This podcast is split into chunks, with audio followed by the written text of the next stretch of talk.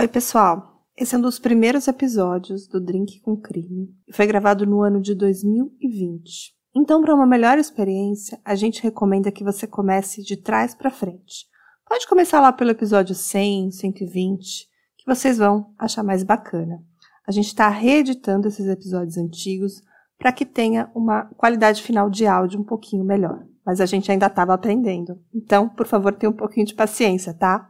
Obrigada, um grande abraço e a gente se vê nos próximos episódios. Tchau! Bom dia, boa tarde, boa noite. O caso de hoje é um caso que eu acompanho há bastante tempo. Ele não é muito conhecido aqui no Brasil, mas ele é bastante conhecido lá fora. Inclusive, eu procurei podcasts e vídeos no YouTube que, em português que falassem sobre esse caso e eu não encontrei. Então, por isso que eu resolvi trazer aqui para o nosso Drink com Crime. Para quem não me conhece, eu sou a Carla e vamos falar hoje do desaparecimento de Jarit Atadeiro. Quem já ouviu falar dos misteriosos casos de desaparecimento nos parques nacionais dos Estados Unidos, talvez já tenha ouvido falar desse caso. Ele é mais um daqueles casos sem pé nem cabeça, de sumiços repentinos e muito estranhos. Eu recomendo fortemente ouvir esse episódio até o final, que você não vai se arrepender era dia 22 de outubro de 1999. Jarid Atadeiro, de 3 anos, e a sua irmã Jocelyn, de 6, e mais 11 adultos estavam fazendo uma caminhada na trilha Big South, perto do Parque Nacional das Montanhas Rochosas, no Colorado. Essa seria a última vez que alguém veria Jarid. No dia seguinte, uma operação massiva de busca e resgate não conseguia encontrar qualquer evidência de Jarid. Como eu falei, o Jarid era uma criança de 3 anos na época do seu desaparecimento. Então hoje ele teria 24, 25 anos. Ele tinha cabelos castanhos e foi visto pela última vez em um casaco de lã verde e bege, de mangas compridas, de calça azul royal e de tênis branco e cinza. Ele não tinha problemas médicos, era uma criança super saudável e super animada. A linha Tadeiro, que é o pai de o proprietário do Powder River Resort, juntamente com o irmão gêmeo dele, o Arlin. E na ocasião estavam os dois filhos, o Jari de 3 anos e a Jocelyn de 6. No outono de 99, estava hospedado lá um grupo de cristãos. Aparentemente, eles estavam ali por meio de uma permuta, eles iriam ajudar o Alin a se preparar para o inverno, estocar mantimento, madeira, em troca da hospedagem. O grupo decidiu que ele queria fazer uma trilha e visitar uma fazenda de trutas, que ficava mais ou menos a um quilômetro e meio a três quilômetros do resort. A Jocelyn e o Jari queriam muito acompanhar o grupo e o pai permitiu, com a justificativa de que se ele deixasse um, teria que deixar o outro, e achou que seria ok o garoto ir junto nessa empreitada. O grupo da igreja subiu para o Big South Trail. Eles estacionaram o carro no início da trilha e começaram a caminhar. Em algum momento, eles começaram a se separar ou se espalhar enquanto caminhavam. Algumas pessoas iam mais rápidas, outras iam mais lentas, e um adulto, com a irmã e o Jarid pareciam estar mais à frente do restante do grupo. A trilha é considerada uma trilha moderada, mas vendo algumas descrições, eu diria que é uma trilha difícil. Se você não estiver em forma, vai exigir muito de você, porque tem uns campos de blocos, tem umas pedras soltas, em alguns lugares você tem que pular entre as pedras, e pode até cair num rio que tem mais abaixo. Por volta das 11h30 daquela manhã, dois pescadores teriam interagido com Jari. Foi relatado que Jari perguntou aos pescadores se haviam algum urso ali perto. Uma conversa, né? Eles voltaram a pescar, acreditando que Jari logo seria recebido pelo grupo à frente. Eles são as últimas pessoas conhecidas a ver Jari vivo. Não está claro se Jari estava entre os dois grupos ou à frente do grupo mais rápido quando ele encontrou com esses pescadores. Por volta do meio-dia, o grupo de caminhada percebe que Jari está desaparecido e procura por ele por cerca de uma hora.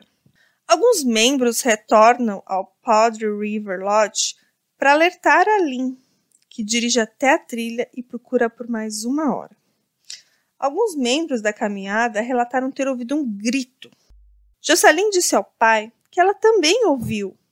Eu perguntei a ela que tipo de grito foi esse? Como de alguém sendo atacado? Ou alguém brincando? Algo assim. Ela disse que parecia um grito brincalhão, como se alguém tivesse subindo para pegá-lo. Muitas buscas, voluntários, polícia local, equipe de morgalhadores, cães farejadores, até mesmo paranormais, que indicavam locais para as buscas. Até um índio americano foi realizar um ritual lá e nenhuma pista. Era como se ele tivesse desaparecido. Nenhuma peça de roupa, nenhum resto mortal, nada. Durante as buscas, até mesmo um helicóptero com quatro passageiros e o piloto, que participava da empreitada de localizar o garoto, acabou caindo em meio à mata. Todos sobreviveram, mas dois apresentavam ferimentos significativos. Quase quatro anos se passaram até que a primeira pista aparece. Em maio de 2003, Robbie Osborne e Garrett Watts estavam na área de Powder Canyon, perto da Big South Trail, fazendo uma caminhada quando encontraram restos mortais dispostos de uma maneira estranha. Essa descoberta permanece intrigante e controversa até hoje. O que houve com o pequeno Jari? Ele foi encontrado nas proximidades, mas um pouco fora de uma trilha já conhecida no local, que tem mais ou menos uns 17 quilômetros. O parque tem uma reputação de eventos climáticos extremos, devido às complexas interações de elevações, encosta exposição de diferentes massas de ar que convergem ali na região do parque. Naquela região pode até mesmo nevar em algumas épocas do ano. Hobbes descreveu o caminho até chegar àquele ponto, onde ele foi encontrado como foi quase uma luta, uma escalada difícil, usando toda a força do meu corpo para chegar alguns metros à sua frente, mas com muita dificuldade para não torcer o tornozelo algo assim. Ou seja, não era um caminho muito fácil. Ele era um escalador razoavelmente experiente. E esse foi o relato dele para conseguir chegar naquele ponto. Durante a caminhada, os amigos haviam inclusive falado sobre o mistério de Jari de Atadeiro. E naquele dia eles estavam na trilha e resolveram sair um pouquinho e fazer uma escalada um pouco maior. E ali eles encontraram alguns itens e souberam imediatamente que provavelmente eram as roupas de Jari de Atadeiro, que estava a 160 metros mais alto do que o último ponto onde ele foi visto. E ali também encontrou um pequeno sapato. Declaração de um dos rapazes que estava lá. Abre aspas. Estava bem tocado. Foi como se tivesse arrancado o pé de dentro, você sabe? Parecia algo fresco. Pensei que fosse ver uma criança parada ali na minha frente. Em seguida encontraram o outro pé de sapato, uma jaqueta de lã marrom e a calça de moletom azul virada do avesso.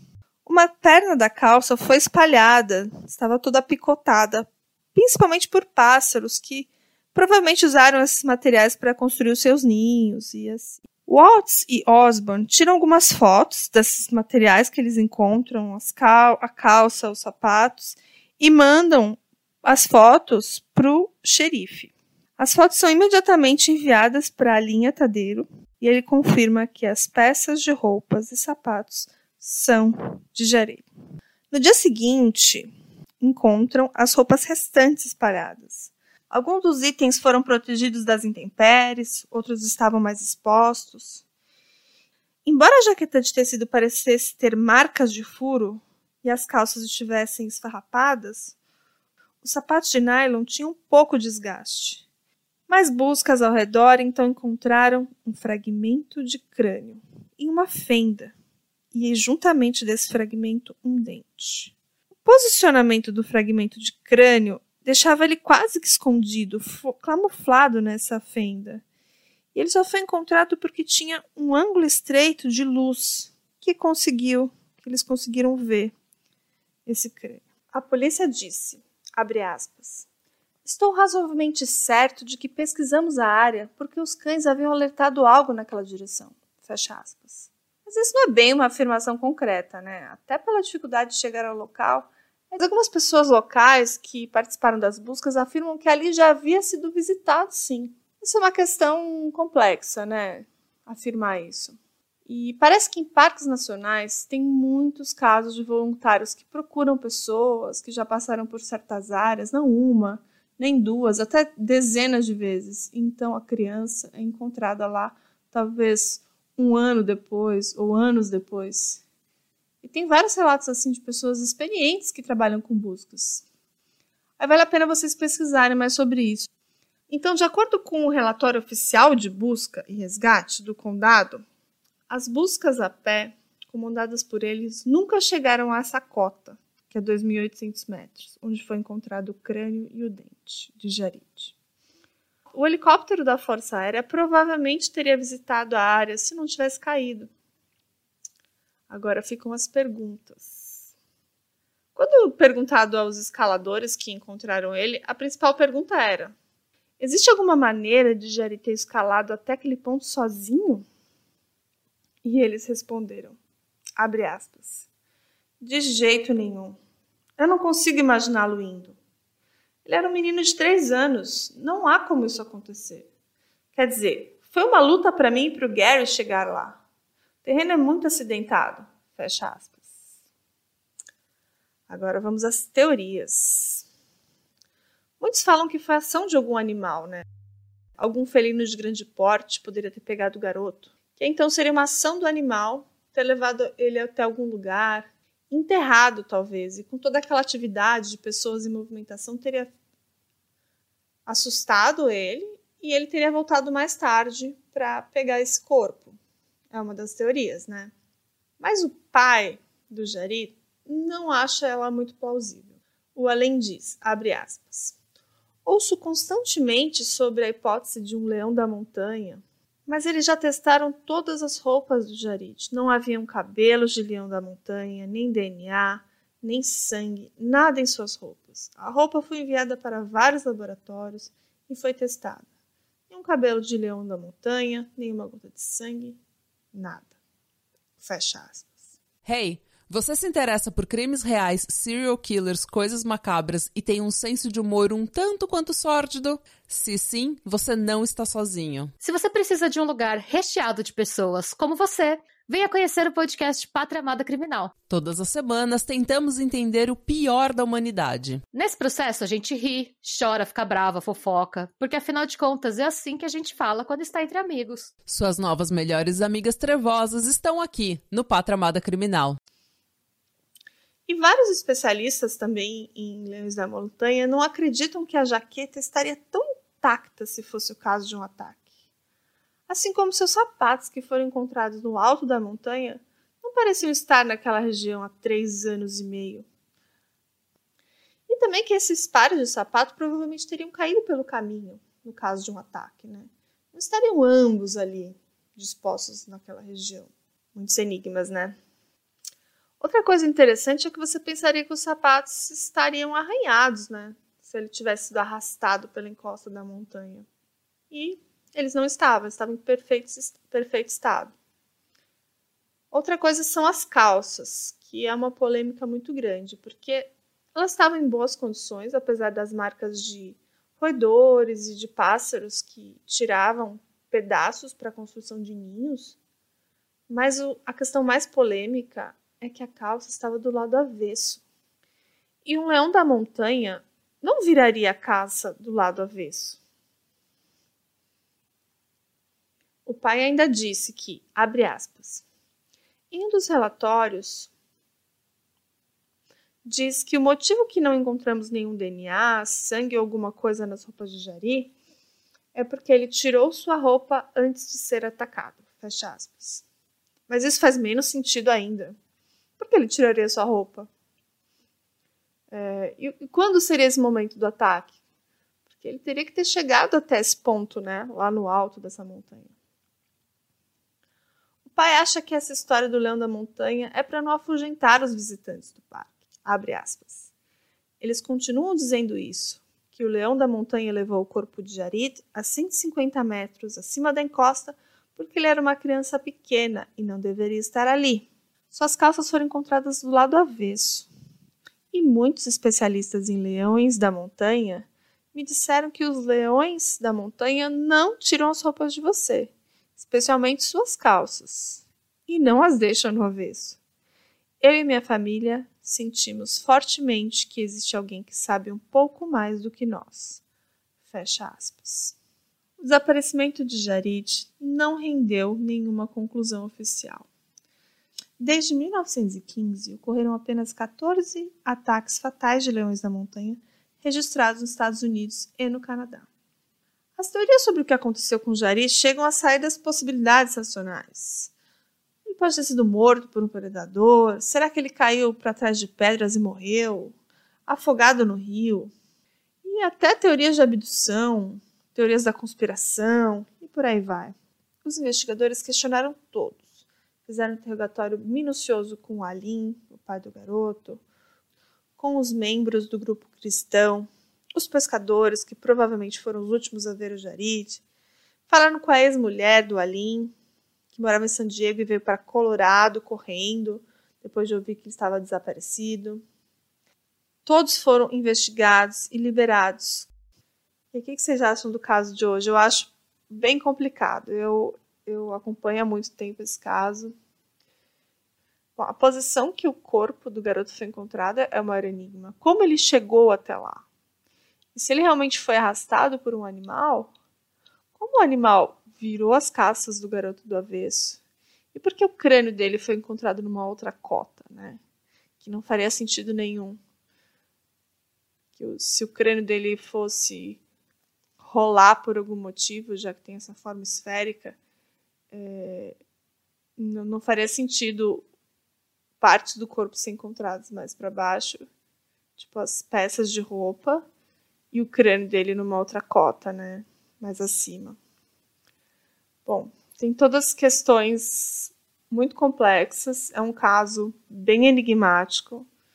É, tem toda a questão de negligência, né? desse grupo que foi negligente com essa criança, porque como uma criança some dessa forma? Para ele ter se distanciado tanto desse grupo, é porque provavelmente houve uma desatenção por parte deles, né? E tem toda a questão do pai permitir e, que, e aqueles uh, pescadores que foram liberados, eles não poderiam ter feito algo com o garoto? É algo a se pensar, né? Mas todas as investigações apontam para um ataque de um felino. O pai do Jarid, o Alim, e o irmão gêmeo dele, o Arlin, escreveram um livro chamado Missing. When the Sun Sets. When the Sun Sets. Fazendo acho que uma alusão a sunset, né? When the Sun Sets. Um livro contando toda essa história, né? Então, eu não tive ainda a oportunidade de ler ele, tá aqui na minha lista. Mas talvez seja uma oportunidade para a gente conhecer um pouco mais do lado do pai, né? E todo esse desaparecimento do garoto. E o drink de hoje é uma caipirinha de Yakut. Então vamos aos ingredientes: um limão Tahiti espremido, o suco puro do limão, alguns Yakuts, gelo, açúcar e uma pinga, daquela mais branquinha. Vai misturar tudo na coqueteleira e se saborear. É muito bom e refrescante. Eu gosto bastante. Então espero vocês no próximo episódio aqui de Drink com Crime, com mais mistérios. Espero que vocês estejam gostando do meu do nosso podcast, que a gente faz com muito carinho para vocês, tá bom? Obrigada.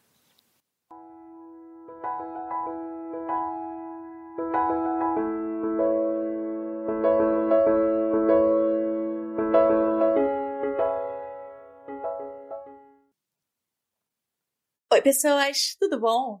Meu nome é Gisele, host do Sob Investigação, um podcast para quem sabe que a realidade é muito pior do que a ficção, voltado para casos brasileiros e com episódios semanais. Nessa terceira temporada, além dos episódios toda semana, também temos um spin-off sobre casos de feminicídio. Espero vocês lá. Beijos! Hey! Você se interessa por crimes reais, serial killers, coisas macabras e tem um senso de humor um tanto quanto sórdido? Se sim, você não está sozinho. Se você precisa de um lugar recheado de pessoas como você, Venha conhecer o podcast Pátria Amada Criminal. Todas as semanas tentamos entender o pior da humanidade. Nesse processo a gente ri, chora, fica brava, fofoca, porque afinal de contas é assim que a gente fala quando está entre amigos. Suas novas melhores amigas trevosas estão aqui no Pátria Amada Criminal.